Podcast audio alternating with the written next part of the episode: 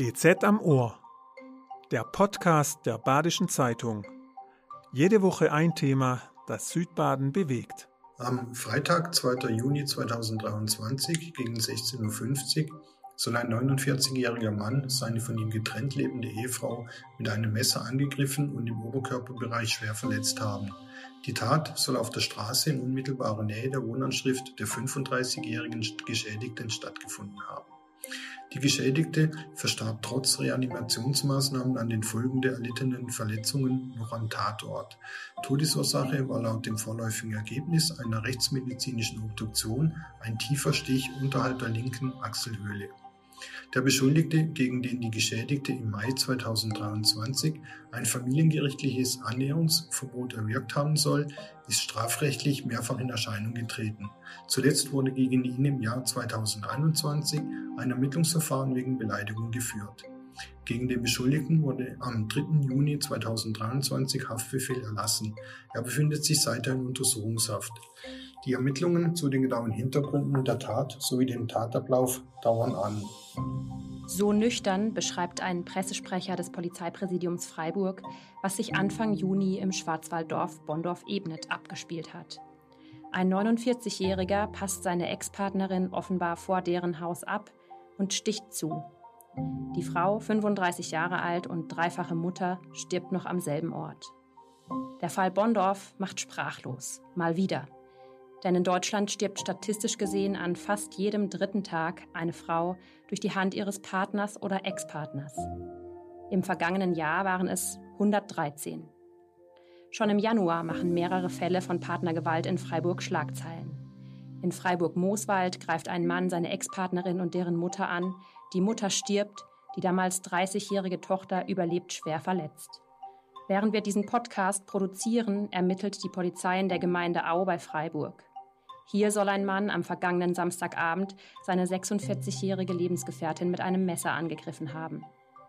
Nachbarn hören Schreie und alarmieren die Polizei. Doch da ist die Frau schon tot. Was steckt hinter der sogenannten Partnergewalt? Wer sind die Opfer? Wer die Täter? Wie können wir Betroffenen zur Seite stehen? Darüber spreche ich heute mit Martina Raab-Heck. Sie ist Psychologin und koordiniert die Freiburger Fachstelle Intervention gegen häusliche Gewalt. Mein Name ist Lisa Böttinger. Ich bin Redakteurin der Badischen Zeitung. Hallo, Frau Raab-Heck. Schön, dass Sie da sind.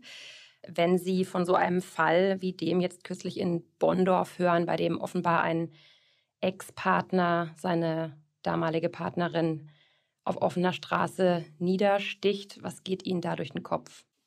Dann denke ich schon wieder und furchtbar und hört das nicht auf und was müssen wir noch tun, dass es aufhört? Weil es tatsächlich ein Phänomen ist, das deutschlandweit sehr häufig auftritt und für uns jetzt hier im südbadischen Raum ähm, in einer sehr schrecklichen Häufigkeit im ersten Halbjahr.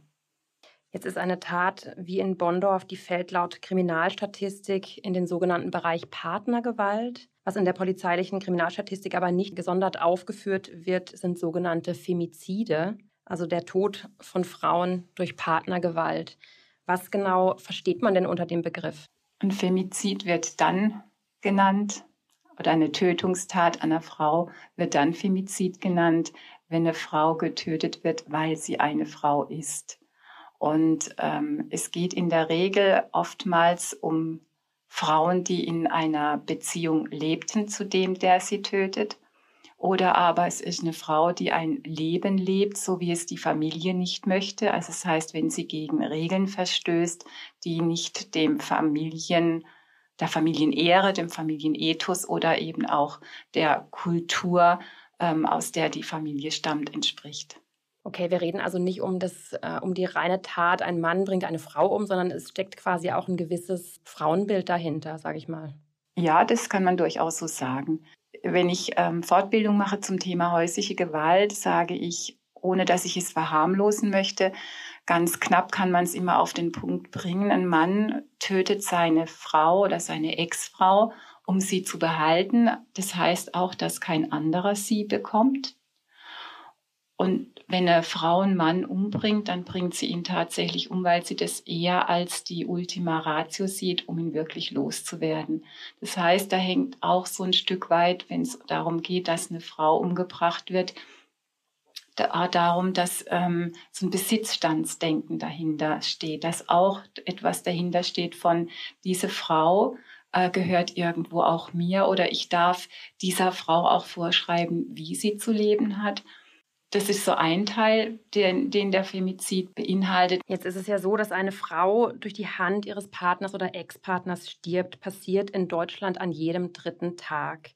Diese Zahl ist mittlerweile recht bekannt. Trotzdem gibt es immer wieder eine riesige Ungläubigkeit, einen Schock, wie jetzt auch nach der Tat in Bonndorf, wenn ein Femizid passiert. Woran liegt es, dass trotz dieser Zahlen eine Art Überraschung in den Reaktionen spürbar ist?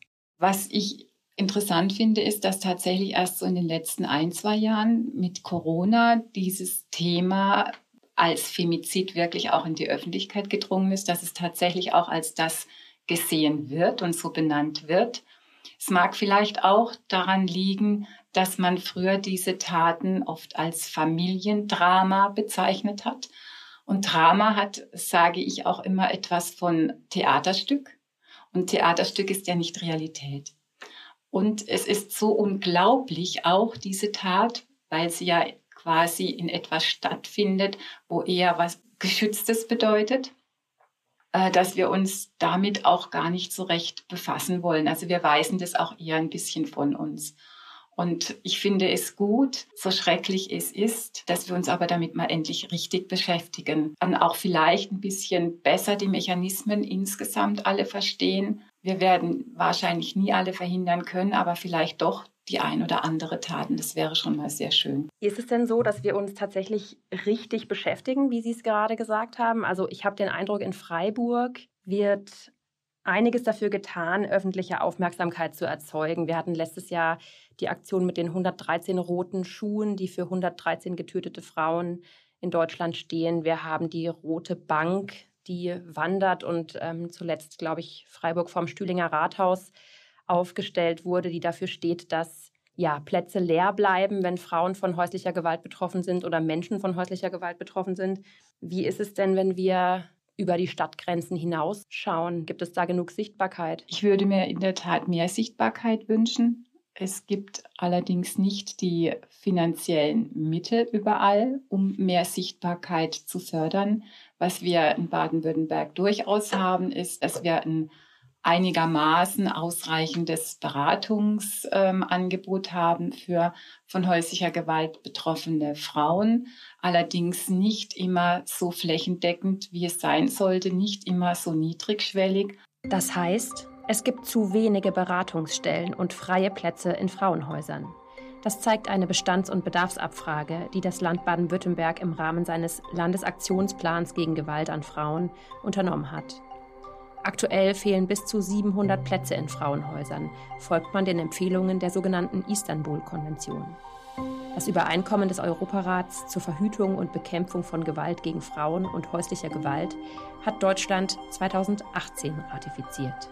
Im Bereich des Polizeipräsidiums Freiburg sind die Fallzahlen seither nahezu konstant angestiegen. Das Präsidium mit den Landkreisen Waldshut, Lörrach, Freiburg, Breisgau-Hochschwarzwald und Emmendingen hat im vergangenen Jahr 1584 Fälle von Partnergewalt verzeichnet. Drei von vier Opfern waren weiblich, drei Frauen haben nicht überlebt. Damit ist die Region landesweit trauriger Spitzenreiter. Können Sie sich die hohen Zahlen hier in der Region erklären? Also zum einen ist tatsächlich so, dass die Stadt Freiburg selbst einen sehr großen Anteil an diesen hohen Zahlen hat und das schon seit vielen Jahren der Fall ist. Und äh, also die, die Anzahl der Fälle von Partnerschaftsgewalt. Und ähm, die Polizei selbst und auch die, die mit der Polizei zusammenarbeiten, führen das darauf zurück, dass wir eben seit 25 Jahren ein sehr gutes Netzwerk haben zum Thema häusliche Gewalt, was auch bedeutet, dass die Polizei ganz anders geschult ist, auch bei den Einsätzen vielleicht auch anders einschreitet und auch insgesamt die Fälle als das sieht, was sie sind, nämlich Gewalt in partnerschaftlichen Beziehungen. Und ähm, landesweit haben sich da andere Polizei Präsidien oder früher auch die Polizeidirektionen ähm, nicht so sehr vernetzt und auch nicht so regelmäßig ausgetauscht. Es gab auch nicht überall ganz direkte Handlungsleitlinien, wie es bei uns eben auch schon seit langem gibt. Deshalb haben wir, denken wir, auch so ein hohes Fallaufkommen. Wie viele Frauen und Männer kommen denn über die Fachstelle? Wie viele kommen denn zu Ihnen, um sich Hilfe zu holen? Pro Woche, pro Monat? Ein Teil bei unserer Arbeit ist tatsächlich auch die Beratung von betroffenen Männern. Da hatten wir dieses Jahr zwei. Im letzten Jahr waren es auch zwei, das sind es wenig. Was aber ich von der Fachberatung der Frau des Frauenkinderschutzhauses, also der Frauenberatungsstelle bei häuslicher Gewalt, die macht die Beratung, weiß, ist, dass die Fälle in den letzten drei Jahren gerade durch Corona sprunghaft angestiegen waren. Die waren von 220 sind die bis fast 400 gewandert. Jetzt sind sie letztes Jahr waren sie noch bei 260. Also da hat sich was verändert und die telefonischen Anrufe sind, haben sich verdoppelt. Also die sind bei weit über 2000.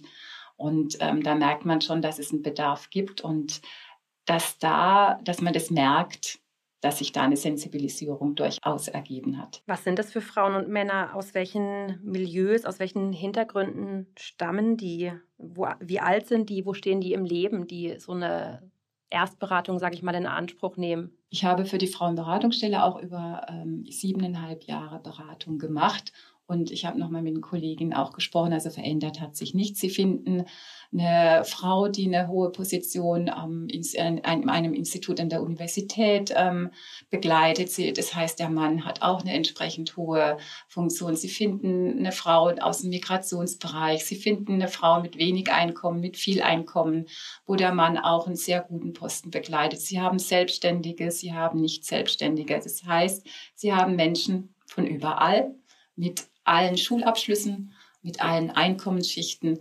Gewalt äh, ist an nichts gebunden. Gewalt geht nicht in Rente. Gewalt fängt auch nicht in Beziehungen erst mit 18 an. Es ist ein Kontinuum und es zieht sich durch alle Schichten und durch alle Sprachen und Kulturwelten. Jetzt gab es ja gerade Anfang Juni eine private Initiative von fünf Frauen, die hat sehr viel Aufsehen erregt in den Medien, auch in den sozialen Medien unter dem Hashtag Die Nächste.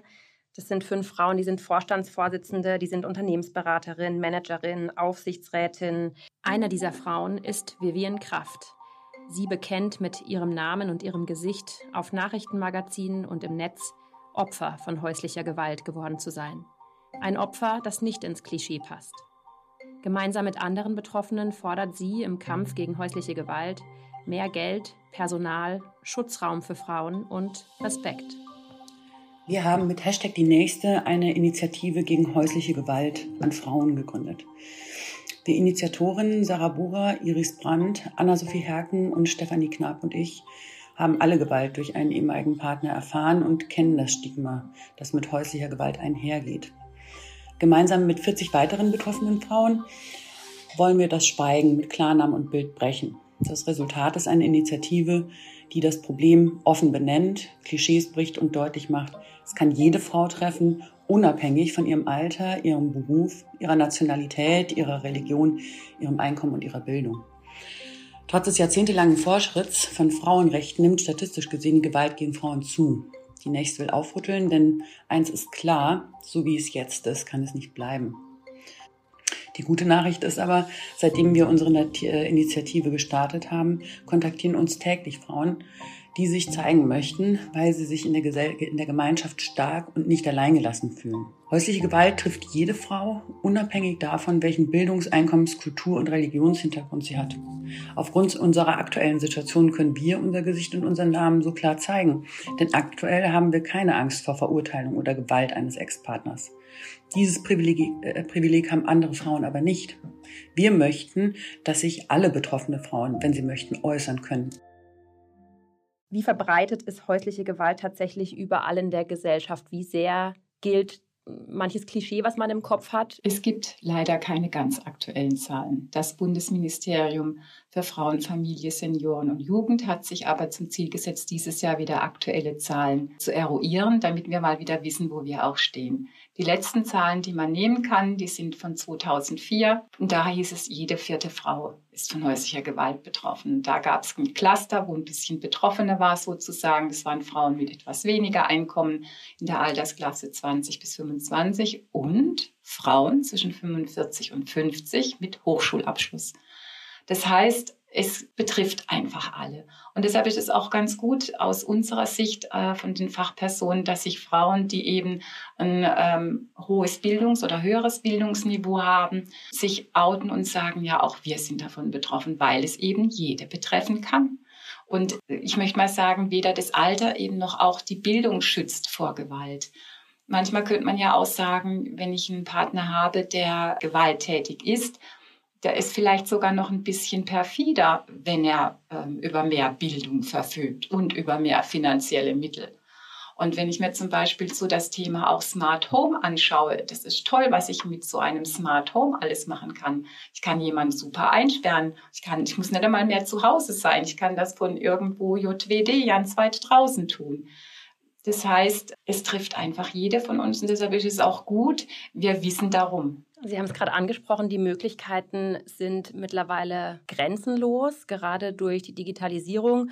Wo fängt denn Gewalt an? Also viele Opfer erzählen ja erstmal von Beleidigung, Diskriminierung hinter verschlossener Tür und dann nimmt es so seinen Lauf.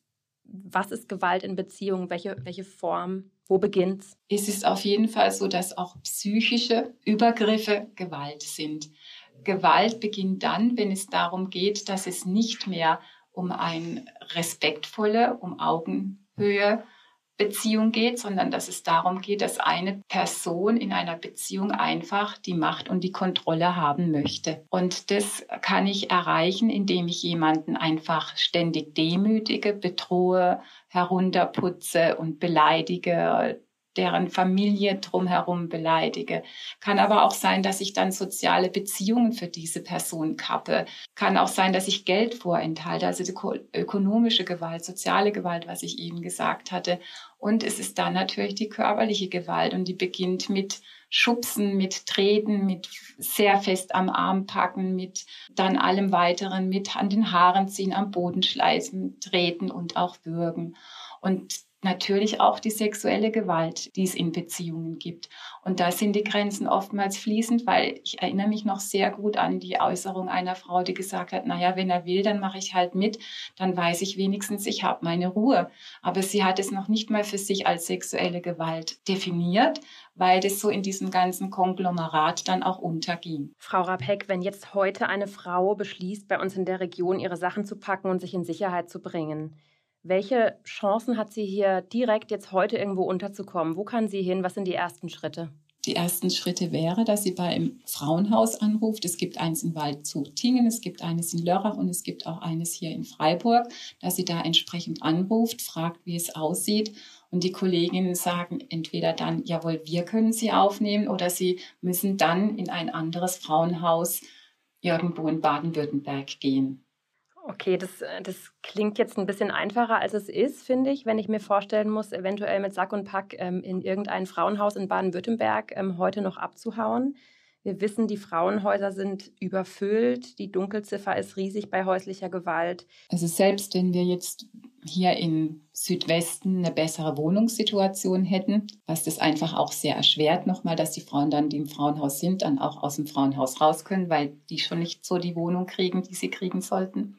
Aber selbst wenn man das mal abzieht, gibt es tatsächlich zu wenige Frauenhausplätze. Es bräuchte mehr Frauenhausplätze und es bräuchte auch tatsächlich mehr Beratungseinheiten, mehr Beratungsstellen, gerade auch im ländlichen Raum. Es ist hier bei uns im Südwesten weniger die Möglichkeit, dass ich als Beraterin irgendwo hinkam. Es ist auf der anderen Seite im ländlichen Raum auch fraglich, ob das da so gut ist. Wenn man dann weiß, aha, das ist jetzt da diese Beratung von der Frauenberatungsstelle äh, und da geht jetzt meine Nachbarin, die Anna M. hin oder die was weiß ich, Katja S. Deshalb sind schon eher auch größere Orte angebrachter oder es ist dann ein Ort angebracht, wo es nicht auffällt, ein Rathaus, weil ins Rathaus muss ich wegen vielerlei Dinge gehen. Jetzt ist es ja so, die Frau muss nicht zwingend irgendwo anrufen oder zu einer Stelle gehen. Die Frau hat auch rechtliche Möglichkeiten, zum Beispiel nach dem Gewaltschutzgesetz, sich zu schützen vor einem potenziellen Täter. Die Frage stellt sich nur, reichen diese Schutzmaßnahmen aus, wenn ich mir vorstelle, ein Wohnungsverbot oder Platzverweis, ein Annäherungsverbot, ein Kontaktverbot. Ähm, da muss ich als Betroffene, Betroffener mit einem Gericht in Kontakt treten, mit einem Amtsgericht, Familiengericht. Das ist ein großer Schritt. Und wir wissen jetzt auch beim mutmaßlichen Täter in Bonndorf, der war Polizei bekannt aufgrund mehrerer Delikte. Zuletzt ist er 2021 wegen Beleidigung polizeilich in Erscheinung getreten. Es bestand ein Annäherungsverbot für ihn seiner Ex-Partnerin gegenüber. Schützt es die Frauen ausreichend? Das Problem ist, das wissen wir im Vorfeld nicht immer. Es gibt den einen oder die anderen Täter oder Täterin auch, da nützt es was. Es gibt auch bei uns, weiß ich das von der Polizei, dass die manchmal dann in voller Montur auch zu einem Arbeitgeber fahren, wo jemand wohnt und machen da auch nochmal eine Gefährd, sogenannte Gefährdeansprache. Es gibt aber auch, es ist nicht die erste Tat, wo es ein Kontaktenannäherungsverbot gab. Es gab vor einigen Jahren auch eins und trotzdem hat der Mann damals auch herausbekommen, wo sie wohnt und hat ihr da aufgelauert und dann sie äh, ermordet. Es ist ein Schwert, das manchmal stumpf ist und manchmal sticht. Wir wissen es nicht immer im Voraus. Und das Problem ist tatsächlich auch, man muss sehr gut beurteilen können, was in dem Mann vorgeht. Die Polizei hat mittlerweile in Baden-Württemberg einen neuen Erhebungsbogen, füllt den auch aus, hat ähm, in Freiburg auf jeden Fall auch Sachbearbeiter, die großes ähm, entsprechendes Erfahrungsvermögen haben. Die Gründe, weshalb ein Mann das so tut, sind einfach sehr vielfältig. Man versucht quasi zu eruieren, was in so einem Mann vorgeht. Jetzt geht es natürlich beim Thema häusliche Gewalt, insbesondere gegen Frauen, häufig um die Diskussion nicht deutsche Täter, deutsche Täter. Tatsächlich sind der Statistik zufolge aber deutsche Täter oder Tatverdächtige in der Mehrheit. Das war auch im Fall Bondorf so, wir haben hier einen mutmaßlichen Täter, der Deutscher ist, der hier in der Region verwurzelt ist. Sind das die Fälle, die besonders rätseln lassen oder ist es schlichtweg der Normalfall, den niemand so richtig wahrhaben will? Ich glaube, es ist schon so, dass wir das, was quasi so aus unserer eigenen Umgebung kommt, das wollen wir nicht so wahrhaben. Das andere können wir ja dann so ein bisschen in die Ecke stellen, sagen, ja, der kommt jetzt aus irgendwo Nirgendwo. Und in der Kultur ist das so, da zählt die Frau nichts und ähm, da muss eine Frau eh tun, was der Mann sagt und der kann sich hier nicht anpassen. Es fällt leichter, das in diese Ecke zu stellen. Gleichwohl gibt es eben auch hier Männer, die in der Denke so sind wie diese Männer aus der alte, anderen Kultur, die denken, meine Frau gehört mir und ich es ist meine und ich kann sie nicht loslassen und ich will sie auch nicht loslassen und die nimmt mir keiner. Das gibt es auch hier bei uns. Was wir durchaus sagen können, ist, dass eine andere Kultur, wo eine Frau nichts zählt, dass diese Frauen auf jeden Fall auch gefährdet sind. Was wir aber nicht tun können, ist zu sagen, eine deutsche Frau ist es nicht. Der Tod der 35-jährigen Mutter aus Bondorf-Ebnet, die ihrem Ex-Partner zum Opfer fiel, reißt ein Loch in die Schwarzwaldgemeinde. Meine Kollegin Verena Pichler ist BZ-Redaktionsleiterin in Bonndorf und berichtet von dort. Keine hundert Menschen zählt der kleine Ortsteil der Stadt Bonndorf im Schwarzwald. Seit einigen Jahren lebte auch die 35-Jährige mit ihren drei Kindern hier. Der Ort liegt versteckt in einer Senke, umgeben von Wald. Idyllisch und ruhig. Auf die Tat reagieren die Bewohner der Stadt fassungslos. Ein Gemeinderatsmitglied, das auch als Busfahrer arbeitet, kannte die 35-Jährige und ihre Kinder von regelmäßigen Busfahrten. Ruhig und freundlich habe sie auf ihn gewirkt, liebevoll im Umgang mit den Kindern. Mutter, Tochter, beste Freundin. Diese Worte stehen auf einem weißen Bilderrahmen, den Angehörige und Freunde vor das Haus im Bonndorfer Ortsteil Ebnet gestellt haben. Daneben Kerzen und Blumen dem Ort, an dem am Freitag, den 2. Juni, eine 35-Jährige von ihrem Ex-Partner getötet wurde. Am späten Nachmittag dieses Tages hatte der 49-Jährige auf die junge Frau eingestochen, vor den Augen mehrerer Zeugen. Darunter nach BZ-Informationen auch der neue Lebensgefährte der jungen Frau und ihre Kinder.